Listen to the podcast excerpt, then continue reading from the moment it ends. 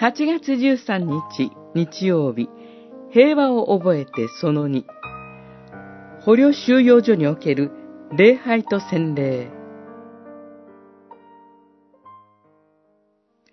あなた方は神に選ばれ、聖なるものとされ、愛されているのですから、憐れみの心、慈愛、謙遜、柔和、寛容を身につけなさい。これらすべてに加えて、愛を身につけなさい。愛はすべてを完成させる絆です。コロサイの信徒への手紙、三章、十二節から十四節。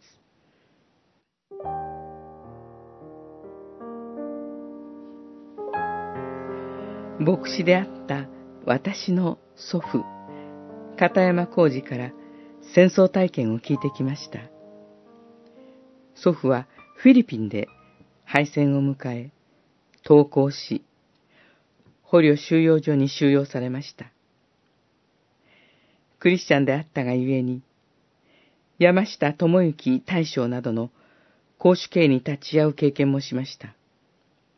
収容所では、米軍の従軍牧師によって日曜礼拝が行われ、日本人捕虜への伝道もなされました。罪を悔い改めて神を信じ、信仰に導かれ、受選に至る者も多くいたと聞いています。戦争中に犯した罪ゆえに、神の見前で、自己の現在を深く自覚するに至ったのでしょうか。その一方で、受選しておけば、戦犯裁判において有利な判決が出るという噂から洗礼を受ける者もいたと言います。互いに敵対して戦った日本人とアメリカ人。捕虜収容所という得意な場における罪の告白と洗礼。受選者はどのような思いだったのでしょうか。和解には罪の自覚と悔い改め、そして許しを請うことが前提となります。